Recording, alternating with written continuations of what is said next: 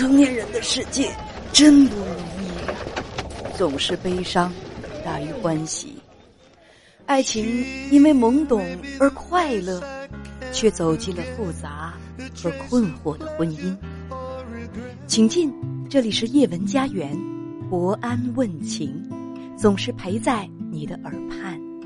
本节目由喜马拉雅 FM 独家播出。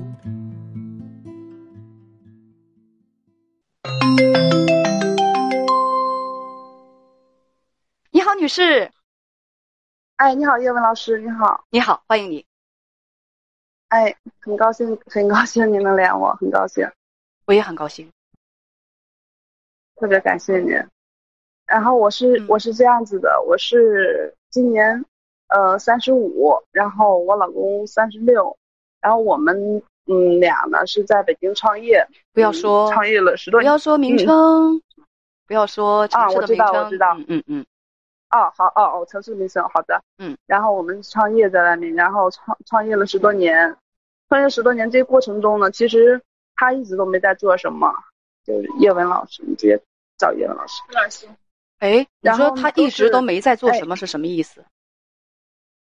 是这样子的，就是因为我我出门儿呃上班嘛，他可能不太放心，然后他家里人呢就让他跟我一块儿去出门，然后我们在外面先是打工，打工完了以后，然后我们就自己的小事业，小事业，然后都是我一个人在经营，你都是我一个人在经营，你嗯，你你等一下，你出门打工，他不放心，不放心什么？对呃，因为我们是结婚有孩子了嘛，我有两个孩子，一个闺女，一个儿子。然后他就觉得我一个女的出门的话，家人都会觉得我是不是在外面就是嗯瞎做，所以他不放心，然后就跟我一块儿过来了。女人出门工作，担心你的人品问题是吗？呃，对他担心我在外面就是，呃，在外面会找别人啊怎么的，是人品问题吧？这个婚姻，这这这这就是这这就是有问题的。女人出门工作，这就会出人品问题，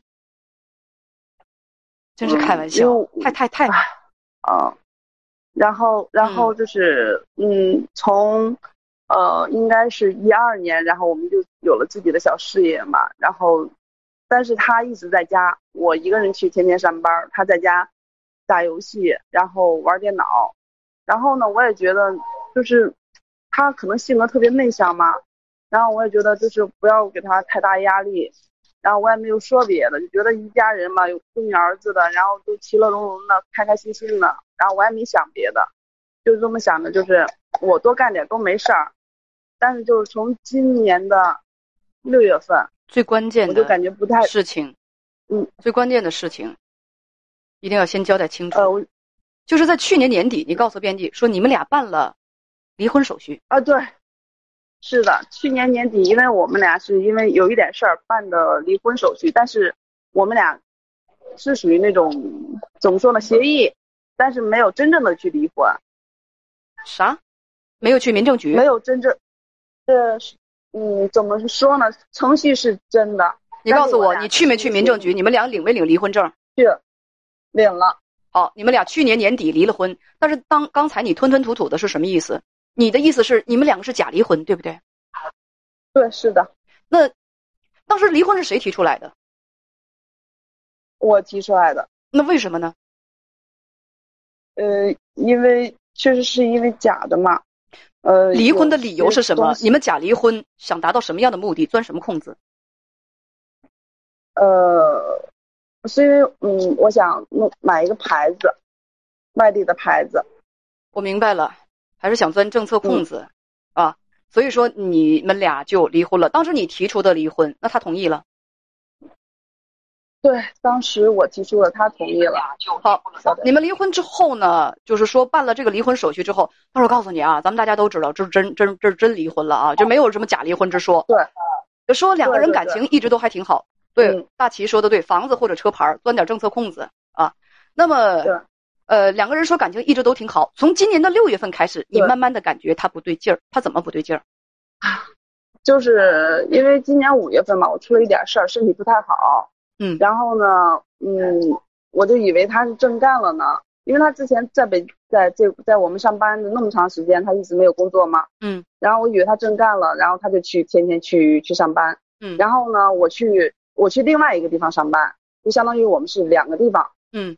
呃，然后我还心里特别高兴，我还觉得啊，可能是因为身体出了一些状况，然后呢，他知道干了，知道要上班，要要知道要养这家了。嗯。但是我越来越发现越不对劲儿，就到今年的就是六七八月这呃三个月，嗯，我特别特别的不对劲儿。我回家他对我说话就冷嘲热讽，然后那些态度啊完全都改变了。啊。嗯，因为因为孩子不是七月份放的假嘛，八月份开学，然后我把孩子开学，然后什么事儿都交代完了以后，呃，九月初我在我买了一个呃录音器，然后把这个录音笔放家里了，因为因为我前夫吧，就是也不就是他嗯没有就是很多的朋友，然后没有社交，嗯，我就是怀疑，我心里有怀疑，但是我不知道从哪方面去怀疑。但是他一直在家是，呃，玩游戏，然后打电脑。我怀疑一开始我以为是他的游戏好友，所以我就在家放了一个录音录音笔。然后当九月三号的时候，那天我听就是，突然间我听到就是他给别人不知道是打电话还是发语音，就说，嗯，呃，那边说老公我想死你了，然后这边说老婆我也想你了。你在等等，九月三号的时候你正常上班，你老公还是在家里打游戏。我跟跟跟你讲啊，就这是吃软饭还能吃出外遇了，我也是服他了。这是用自己的前途来作死啊！然后呢，你就晚上九点多开始听录音回放，听到了他跟一个女人的通话，通话内容不是很清楚，但是听到这么一句话：“老公，我想死你了。”然后你老公在家里头说：“老婆，我也想你了。”这一句话，你告你跟编辑讲说，让你彻底的绝望了。对，是的。呃，然后呢？然后我就当时九点多了，我从我另外一个上班的地方，我就回到家了。回到家，我我当时我没回到家的时候，我就先给他发发那个语音，我说给他开视频，我说你给谁打电话了？他说没打电话呀。我说你给谁发视频了没有？他说没有啊。我说你给我发誓。他说我如果给谁打电话了，就是拿他爸妈发誓啊，怎么怎么地的。我说那行。然后他还说我找事儿，他说你是不是找事儿啊？啊，没事找事儿吧你。然后我就很生气嘛，当时我也没有拆穿他，我也没有说我听到了这些东西，嗯，然后我说行，我说他说我走，我说那你走吧，我说可以呀，你走吧，然后我说行，你走行，不要开我的车，嗯，他回了个嗯，然后当我当我越想越不得劲儿，然后因为家里有几万块钱呃，那个什么，我说你不要带我的那个什么，你我说你不要带我的钱，他说可以，然后我越想不对劲，我就嗯从那个公司我就回家了。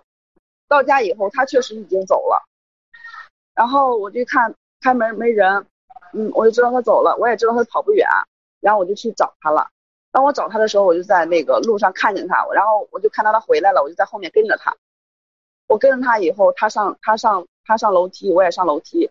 他一看开门，一看我把门锁上了，他就要走。我当时就就就那个追上他了。我说你干嘛去？他说我走啊。那你不在找事儿吗？我说我没有找事儿。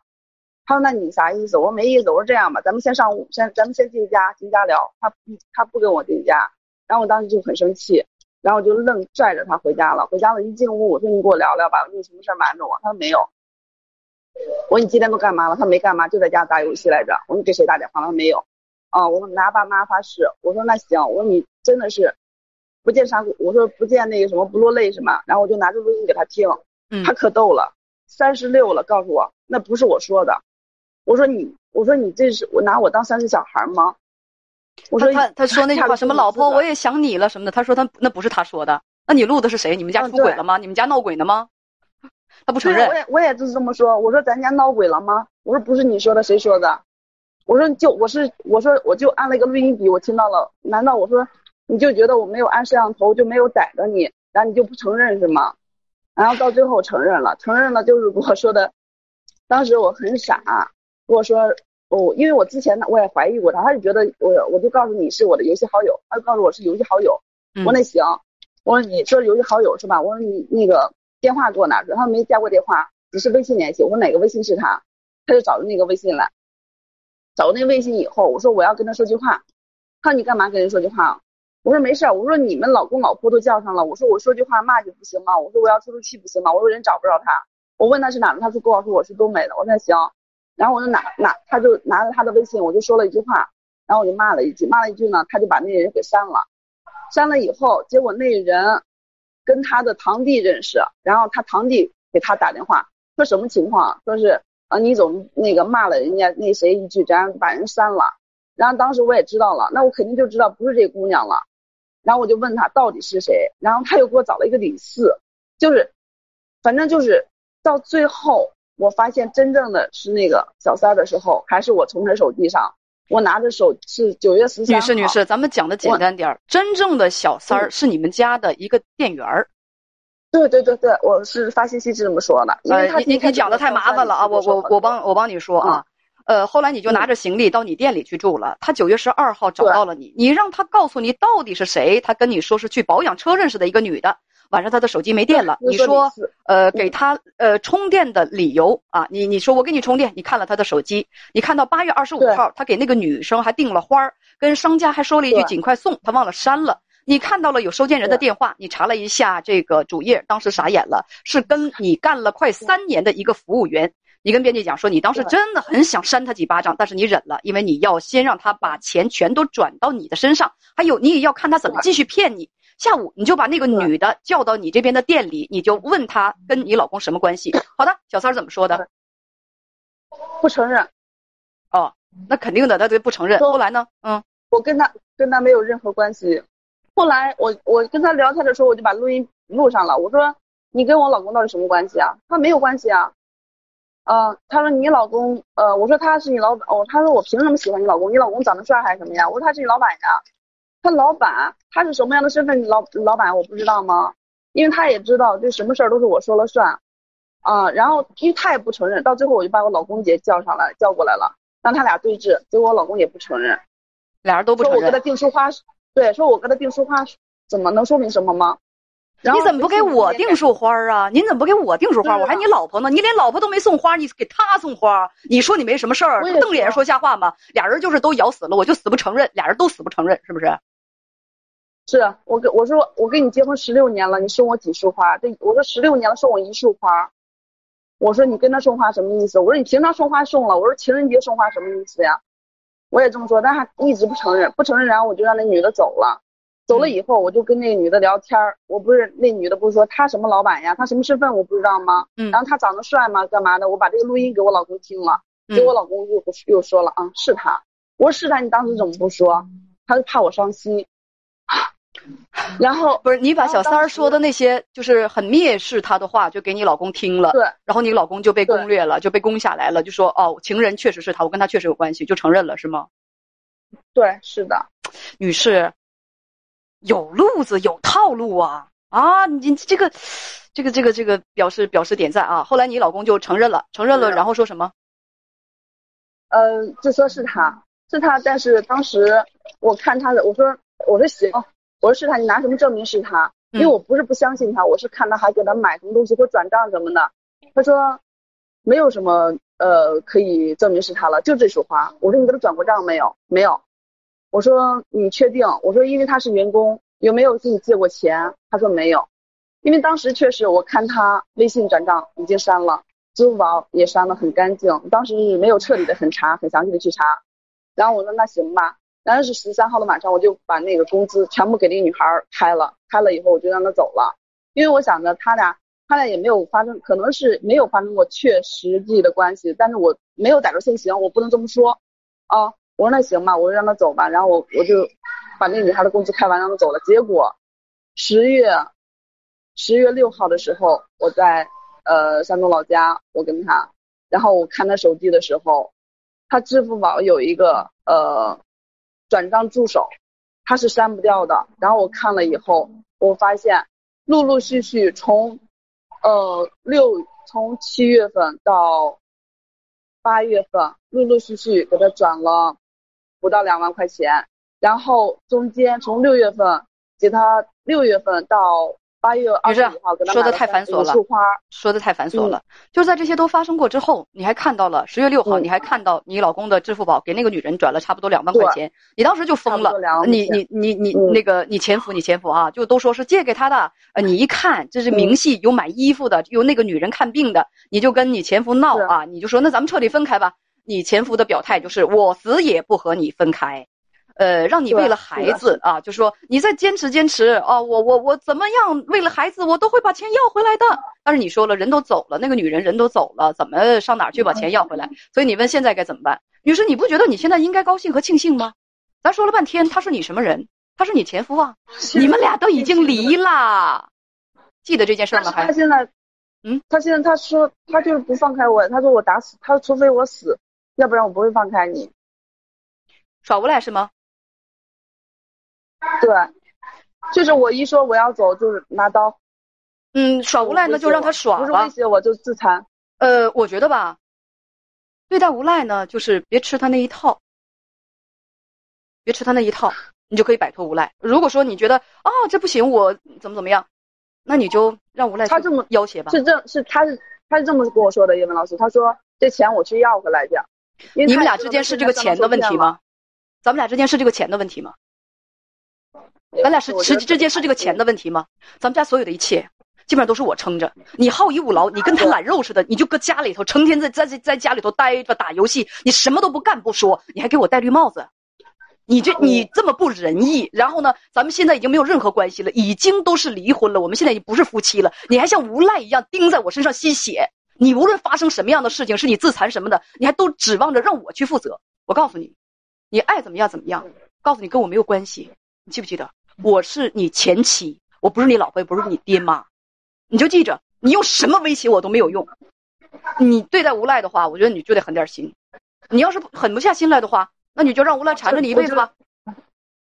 我现在就狠不下心来，因为我爸妈也给我施加压力，然后我公公婆婆拿孩子给我施加压力。那你就继续接受无赖，继续跟无赖在一起吧。那我有什么办法？是不是？吃软饭，耍无赖，然后搞外遇，玩自残，丢不起那人呢，真的是。他现在就说他后悔了，他知道错。行，你要是给他，他知道错了，你想给他机会，你就给他机会呗，给他机会呗。你问我现在该怎么办？你自己爱怎么办就怎么办。反正你讲的这个男人，真够恶心人的，真够恶心人的。你要是觉得舍不得的话，就继续跟他过。